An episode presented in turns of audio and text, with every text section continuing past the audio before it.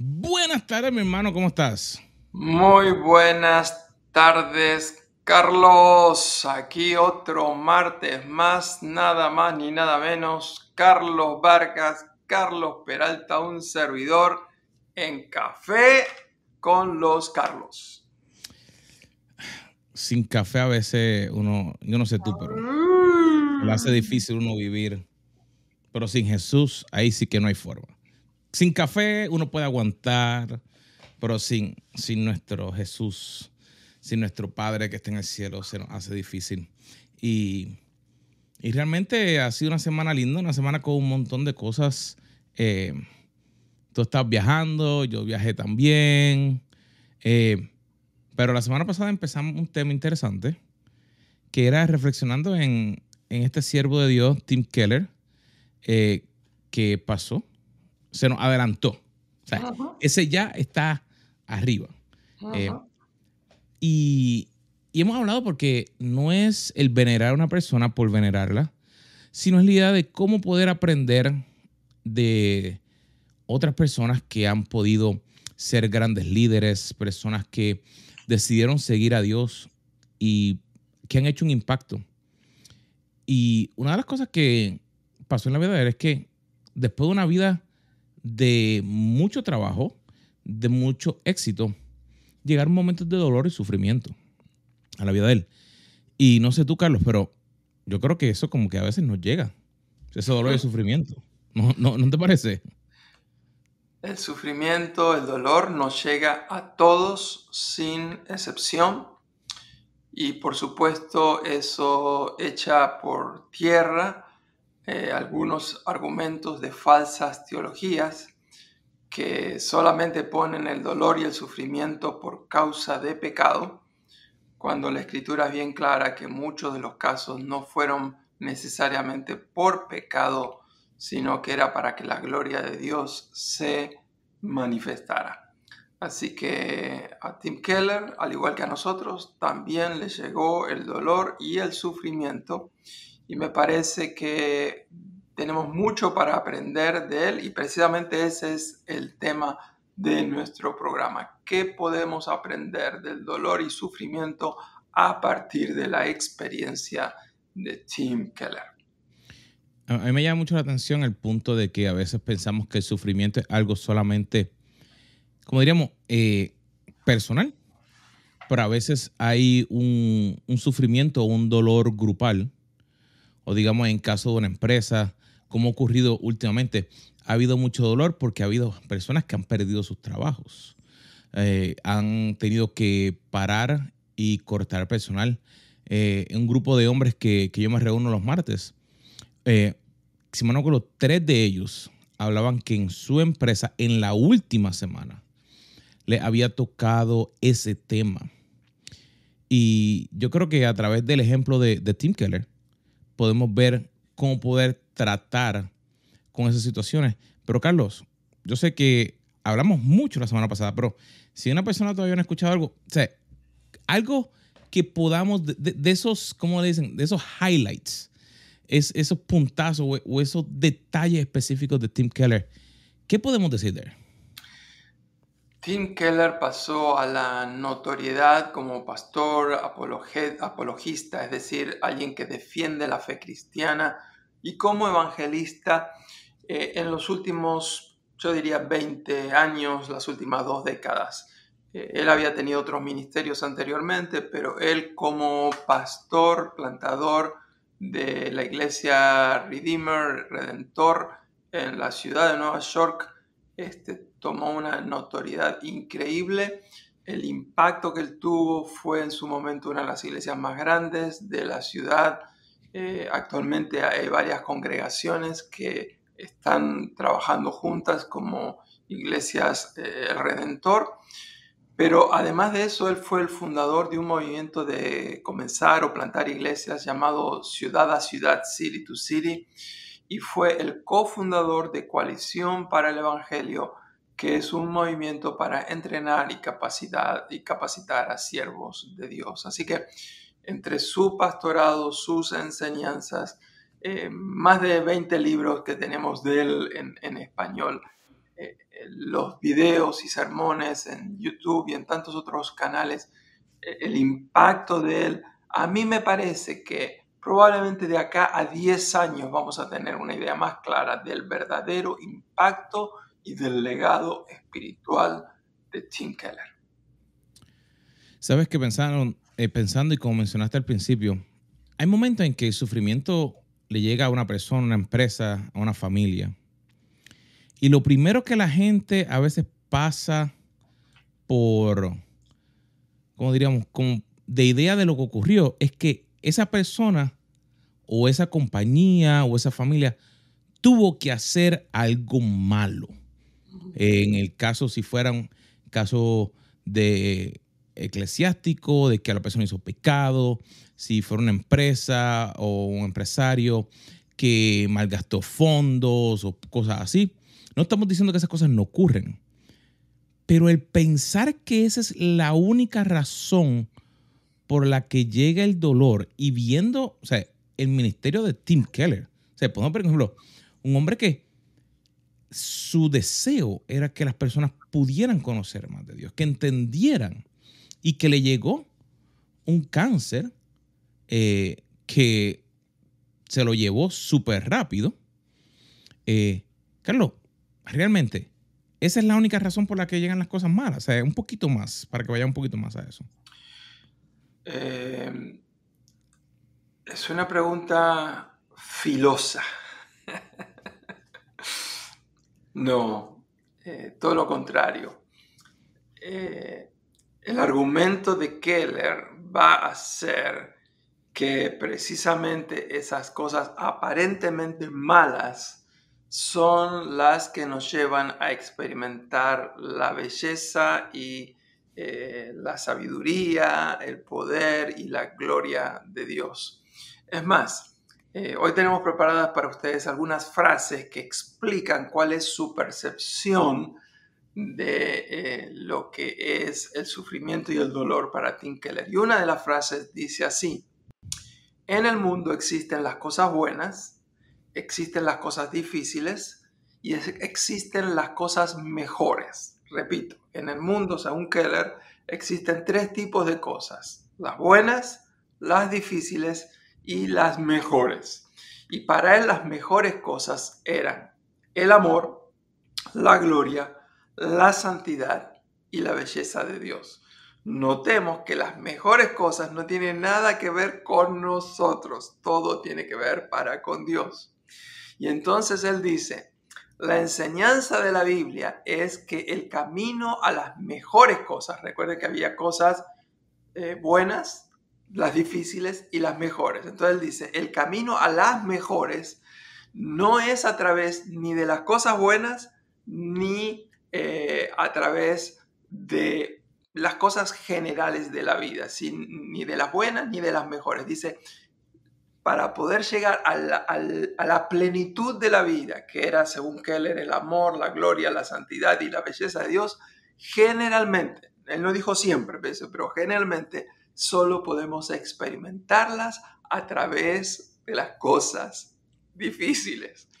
Eh, eso Imagínate, ¿cómo argumentar, cómo explicar ese nivel de profundidad de razonamiento? Y él terminaba diciendo, o sea, él era consciente de lo que él acababa de escribir, entonces él decía, reconozco que no hay mensaje más contrario a la forma en que el mundo entiende la vida, ni tampoco más subversivo para los valores del mundo, como diciendo, esto es contra corriente, algo así como el sermón del monte. Esto es contracultura cristiana, diría John Stott. Bueno, eh, Tim Keller dice, esto es contracultura, contracorriente a los valores y al estilo de vida del mundo, que el, sufrimiento y el dolor muchas veces nos permite experimentar lo mejor de la vida, que es la belleza de Dios, la santidad de Dios, el amor de Dios,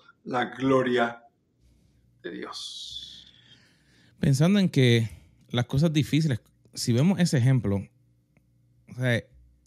tuvo que pasar un momento duro para él poder llegar a esa sabiduría, a que diera ese fruto. Y pensando a veces en nuestras vidas nuevamente en nuestras empresas, a veces como que lo queremos todo fácil. Estamos acostumbrados al microondas, a la tostadora, aunque yo quisiera que se inventaran una tostadora que pudiera tostar el pan más rápido. O sea, todavía hemos hecho tantos inventos por una tostadora que toste el pan más rápido. No sé por qué no, pero meditaba en que esas cosas difíciles son las que nos hacen desarrollar eh, una madurez y un conocimiento que cuando vamos en el lado espiritual nos llevan a entender quién realmente es Dios, eh, por qué nos creó, que en medio de esas situaciones difíciles o que pensamos que las cosas difíciles o que por qué ocurren, eh, pero también en el área familiar, esas situaciones difíciles a veces nos unen a tratar de buscar porque hay que buscar una solución. Y también de esa misma manera en, en una empresa, esas situaciones difíciles son las que traen los grupos para entonces buscar una solución Meditaba entonces, Carlos, si no ocurrieran esas cosas, si no hubiera dolor o sufrimiento en esas cosas difíciles, ¿habríamos llegado a donde estamos hoy? Eh, yo no soy Dios para contestar esa pregunta. Pero en mi experiencia, en mi propia vida, es lo único a lo que me voy a referir hay una serie de elementos en el carácter de uno y en el fruto del espíritu en uno que solamente se aprenden a partir del dolor y del sufrimiento. La empatía hacia el dolor de mi prójimo solamente se da cuando yo sufro en carne propia un profundo dolor que entonces ahora me hace sensible al dolor profundo también de mi prójimo. Sabes que pensando en eso, realmente yo diría que uno va a la escuela, ¿verdad? Y, me pongo a pensar que los muchachos están ya terminando la escuela, están casi empezando el verano. Y ahora como que ellos no quieren hacer eh, asignaciones ni nada de eso, pero cuando tú y yo íbamos a la escuela, nos daban 50 problemas de matemáticas diarios para que uno pudiera practicar. Y eso era lo que ayudaba a uno, si uno fracasaba, a uno poder mejorar. Y yo pienso que en cada una de nuestras vidas, si nos ponemos a pensar, realmente nos toca pensar que dirían que estamos locos, el cambiar en el momento de ese dolor, yo sé que no es fácil, pero el tratar de ver, ¿Qué es lo que Dios quiere que aprenda? Porque pensando en Tim Keller, por ejemplo, un hombre que por tanto tiempo, eh, uno diría, fue un buen siervo, trabajó, desarrolló, hizo tanto. ¿Por qué no se pudo ir dormidito, tranquilito, así?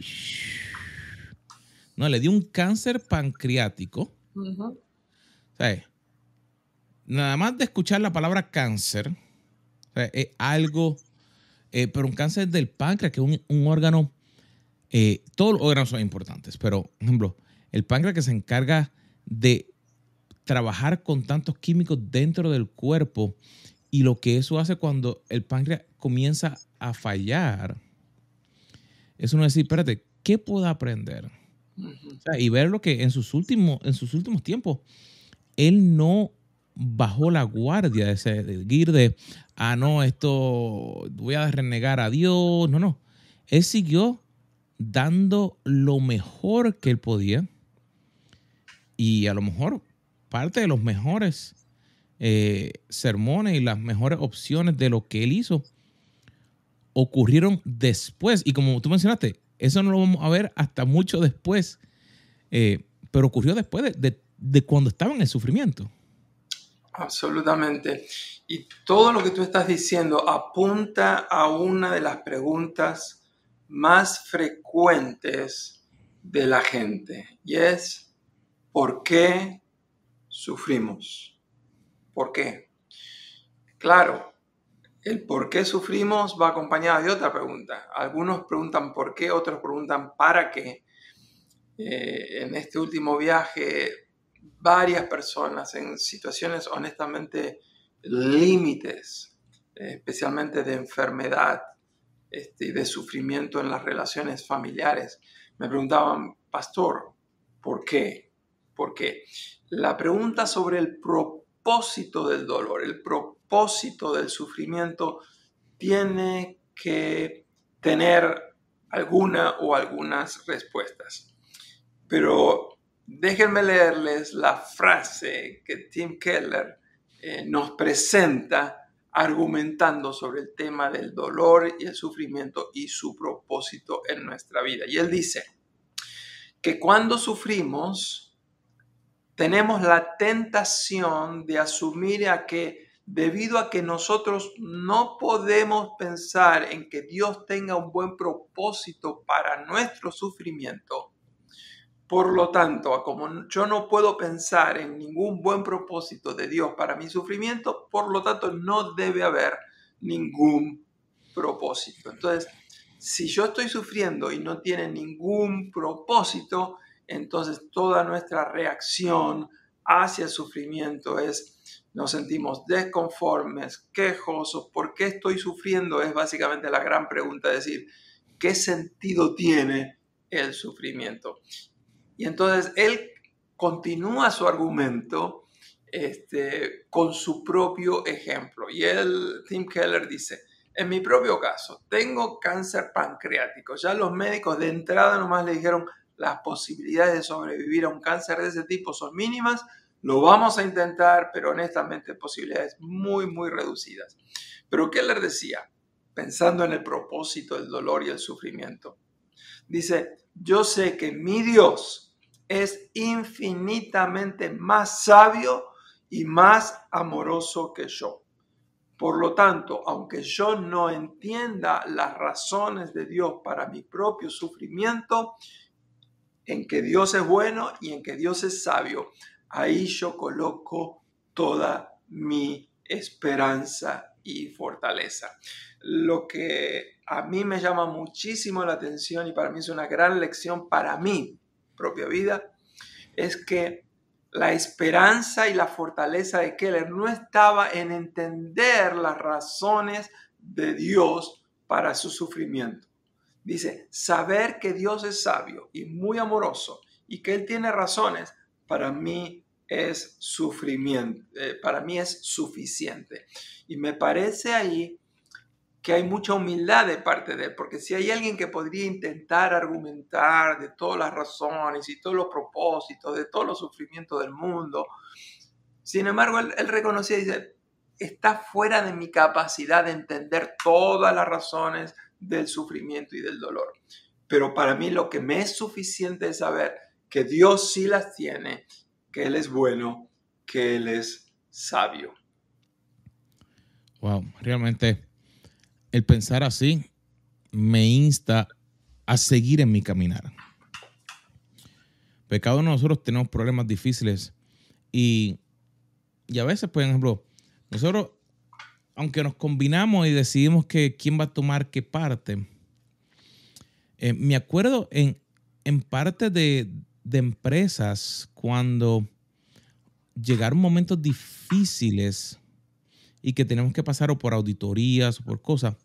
Y esos momentos difíciles lo que hacían era como que unificar y que pudiéramos enfocarnos hacia lo que realmente era necesario y tratar de eliminar un sinnúmero de cosas que a lo mejor no eran lo necesario. Y si pensamos que a veces en nuestro sufrimiento o en nuestro dolor hay momentos que, llegan y si realmente nos damos cuenta, son como con un barómetro para ver como que dónde estamos. Y le hemos hablado otras veces, eh, pero el pensar realmente de que Dios se puede glorificar en medio de eso, a mí me encanta la historia de Job. es uno de mis libros favoritos. Eh, y asimismo, al principio pensaban que el sufrimiento le había llegado porque él había hecho cosas malas, pero mira, si vemos la historia, al final damos cuenta que no fue por eso, fue una prueba para eh, dejarle, dejarnos ver a nosotros que, mira, Dios es soberano. Y, lo interesante que siempre me llama la atención es que eh, aunque la prueba fue para él, hubo gente alrededor de él. Uno que fue afectada, pero también hubo gente que trató de que él cambiara en el momento de su dolor. Ejemplo, los amigos le decían, ah, no, pues tú lo hiciste mal, tú pecaste, esto fue por culpa tuya. La esposa le dijo, reniega a Dios y muérete. pero si lo vemos en el medio del dolor y el sufrimiento, él se mantuvo firme, igual que vemos a, a Tim Keller. Y el, la recompensa que tuvo Job, vemos que dice, se le multiplicaron los bienes, tuvo otros hijos y hijas que pudieron venir. Y yo pienso que en nuestra vida, la clave no está en que llegue el momento difícil. La clave, yo te diría, Carlos, es qué voy a hacer cuando llegue ese momento difícil me estoy preparando antes de que llegue para yo saber cómo voy a trabajar en eso. O estoy, ay, no sé qué va a ocurrir cuando llegue, pienso en eso. Mira que esa es la clave de nosotros darnos cuenta de eso, porque Tim estuvo por mucho tiempo. O sea, yo te diría que preparado para todo lo que le llegara. Absolutamente. Eh, sin embargo, eh, el, gran libro sobre el tema del dolor y el sufrimiento lo estuvo eh, trabajando y refinando, especialmente en estos años de su periodo con cáncer. Es decir, muchos de los escritores tienen en su mente 30, 40 libros, pero precisamente dependen la estación de vida en la que están, las situaciones que están enfrentando, donde se ven más inclinados escribir sobre ciertos temas. Así que el libro sobre el dolor y el sufrimiento de Keller fue uno de sus últimos, lo cual es completamente lógico. Eh, Carlos, tenemos dos frases más para compartir con nuestra audiencia acerca de cómo Keller procesaba el tema del dolor y el sufrimiento. Así que les quiero compartir en este momento la penúltima frase, que es poderosísima, se las puedo asegurar. Y dice así, primero la voy a leer y luego voy a tratar de elaborarla un poquitito. La frase dice, si el sufrimiento que padeció Jesús no le hizo renunciar a nosotros, nada, incluyendo nuestro propio sufrimiento, le hará renunciar a nosotros. la frase de Keller hay que leerlas dos, tres, cuatro veces para entender. Así que va de nuevo. Si el sufrimiento que padeció Jesús no le hizo renunciar a nosotros nada, incluyendo nuestro propio sufrimiento, le hará renunciar a nosotros. ¿Qué quiso decir Tim Keller con esto? Este es mi eh, comentario, por supuesto. Habría muchísimo más y, se podría escribir un, un libro solamente en base a esa frase. Pero este es mi comentario. Jesucristo estaba en los momentos finales. Sabía que le esperaba eh, las torturas, los látigos, la burla de la gente, la corona de espinas, la lanza en el costado. Eh, Jesucristo sabe absolutamente todo. Sabía que, que ya la separación de sus amados, los discípulos, era inminente, de su madre era inminente. Él sabía que la separación de su padre era inminente. Y en ese momento Jesucristo, cuando, cuando le están pidiendo que Él reconsiderara su actitud frente al padecimiento, Él dice, ¿acaso no sabe que yo podría clamar, reclamar, enviar 12 legiones de ángeles y el Padre las enviaría inmediatamente? ¿Qué le está diciendo? Que si el propio sufrimiento de Jesús no le hizo parar su sufrimiento y liberarse de su sufrimiento. Es decir, si Él no mandó pedir las doce legiones de ángeles, sino que Él decidió sufrir por nosotros, dice, ese es el máximo sufrimiento. Así que nuestros propios sufrimientos, por más duros que sean para nosotros, nada le va a hacer desistir de amarnos. Ahora, esto de las 12 legiones es muy interesante. Una legión tiene aproximadamente 6.000 soldados. Por lo tanto, 12 legiones de ángeles son aproximadamente 72.000 ángeles. El libro de Isaías 37-36 dice que un solo ángel mandó, mató a 185.000 asirios. Por lo tanto, 12 legiones de ángeles, 72 mil ángeles, podrían haber matado más del doble de la población mundial actual, muchísimo más que la población en el tiempo de Jesús. Así que lo que estamos pensando en este argumento de, Keller es que si Jesucristo en su máxima agonía, en su máximo sufrimiento, no decidió librarse de él y por lo tanto decidió sufrir para amarnos a nosotros, abrazarnos a nosotros, identificarse con nuestro dolor y por supuesto salvarnos y redimirnos. Dice, nuestro dolor, mis luchas personales, mis pruebas, mis tentaciones, jamás van a lograr separarnos del amor de Cristo. Wow. Realmente a mí me encanta el tiempo cuando tomamos que podemos meditar y ver las cosas que Dios puede hacer en cada una de nuestras vidas, porque el punto principal que yo te diría que se ha perdido es el reconocer a Dios en todas las cosas que ocurren. El que podamos tomar un tiempo y detenernos, ir más hacia qué es lo que está ocurriendo, cómo Dios está trabajando en mi vida, en vez de solamente quejarnos. Eh, y con todo lo que está ocurriendo últimamente, que trata de desequilibrarnos, de que las emociones estén locas, el tomar un poquito de tiempo y darnos cuenta que Dios tiene propósito para cada cosa que ocurre en nuestra vida. Realmente si tuviéramos el tiempo y nos pudiéramos poner a hablar de cosas que nos han ocurrido, cosas que Dios ha hecho, cosas que no tienen lógica, pero que cuando después le decimos, ok, ah, por esto fue que Dios lo hizo. Por esto fue que Dios nos pasó por aquí. Vemos las personas en la Biblia vemos las historias, vemos biografías de, siervos y siervas eh, a través de los años que Dios ha tocado y ha transformado.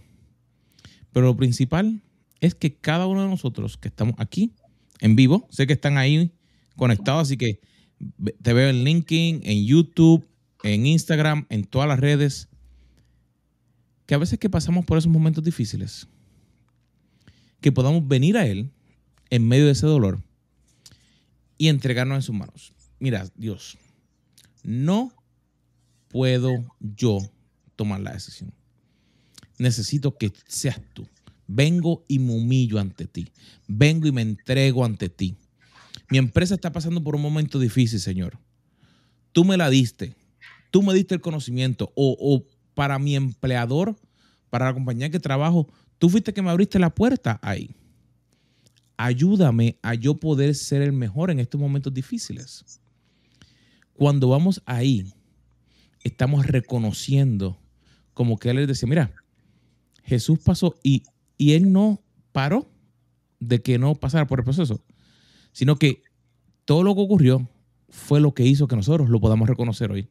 Asimismo, todo lo que nosotros hemos de pasar es porque Dios nos puso ahí para que Él se glorifique. Cuando lo vemos de esa manera, ahí hay un cambio y se transforma, porque no cuando todo el mundo se está quejando, tú eres quien está trayendo aliento. Cuando nadie quiere hacer nada, tú eres quien está ayudando a que haga un cambio.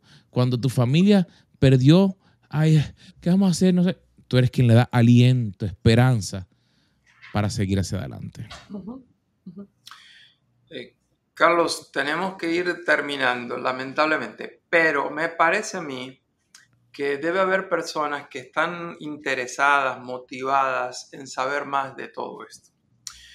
Una de las cosas que a mí me ha hecho muy bien desde muy jovencito es leer las biografías de hombres y mujeres de Dios, porque aprendemos de ellos y no tenemos que pasar las mismas circunstancias que ellos vivieron para aprender de su sabiduría. La verdad es que la gente escucha los sermones de Keller, lee los libros de Keller, pero no tiene la menor idea de cómo fue su desarrollo intelectual y su desarrollo espiritual. No saben quiénes fueron los autores, quiénes fueron los mentores, cuáles fueron las circunstancias de la vida que le dieron forma a esa persona llamada Tim Keller. Pero tenemos hoy una gran noticia para compartir con todos ustedes y es que el libro titulado Timothy Keller, su formación intelectual y espiritual, está ya disponible en español y yo sugiero debería ser lectura obligada para todos nosotros. Lo único, si lo están buscando en el internet, recuerden, no pueden poner Timoteo Keller. Tienen que poner el nombre de él en inglés, Timothy. T-I-M-O-T-H-Y Keller, K-E-L-L-E-R. Timothy Keller, su formación intelectual y espiritual ya disponible, obviamente en inglés, en muchos formatos, también en español. Ese fue el que me había mencionado que estaba, que iba a salir ahora nuevo. Ya salió, ya está disponible. Así que hay que. Aquí está, espérate, para que. A ver, a ver, a la ver. gente no diga que déjame aquí compartirlo rapidito antes que. A ver, a ver, a ver. Sí, sí, señoras y señores. Está exactamente ese mismito. Eh, y ahí está, obviamente, en inglés en esa página, pero si ustedes lo buscan, también está la página con ese mismo libro en español. Así que eh, me parece a mí de que eh, para algunos se acercan las vacaciones de invierno, para otros se acercan las vacaciones de verano. Les animamos, hagan la lectura de este libro como parte de sus próximas vacaciones y estoy seguro nos lo van a agradecer. Carlos, terminamos con la invitación, ¿no te parece? Sí, definitivamente. Muchas veces la gente dice, queremos ir que a donde Jesús eh, fue, pero a lo mejor no han tenido la oportunidad, así que queremos invitarte a que nos envíe un mensajito de WhatsApp aquí, porque estamos yendo a Israel en diciembre para poder caminar por donde Jesús caminó, aprender allá a estar juntos. Y un viaje sumamente impactante. Nosotros fuimos principio de este año y nos quedamos con, con las ganas de volver. Y precisamente dijimos que faltaban dos frases, les di la, penúltima, pero voy a darles la última, porque la última frase del sufrimiento de Tim Keller tiene que ver con la experiencia de Jesús en Getsemaní. Es una frase un poquito larga, así que ténganme paciencia, pero vale la pena. Dijo Keller, cuando Jesucristo estaba en el huerto de Getsemaní y la oscuridad más absoluta se abatía sobre él y sobre todo, él sabía todo lo que le esperaba. Las burlas, el castigo, la cruz, el abandono de sus discípulos y el abandono del mismo Padre. Dice, a pesar de todo eso, en su más profunda oscuridad, Jesús no te abandonó como dijimos, no pidió el, el rescate de las legiones de ángeles. Jesús no te abandonó, murió por ti. Y él dice, agrega, si Jesucristo no te abandonó en su propia, en su más absoluta oscuridad, ¿por qué tú crees que Él habría ahora de abandonarte en tu oscuridad? Es como una elaboración de la frase anterior que nosotros le compartimos, pero me parece que es un final eh, tremendo para aquellos que estamos pasando momentos difíciles de dolor, eh, sea por un problema de salud, sea por un problema financiero, sea por una relación que está a punto de romperse. Te animamos. Dios tiene propósitos, pero aunque no termines de entenderlos, confía en Él. Él te ama. Sí mismo. Dios te ama. Es la clave. Así que, queridos amigos, ha sido nuevamente un placer de que estén aquí con nosotros. Si estás viendo la grabación, déjanos tu comentario, compártela con alguien más. Yo sé que a mí me queda poco café, así que hay que ir a, a renovar el café. Pero nos vemos la próxima semana aquí en Café con los Carlos. Carlos.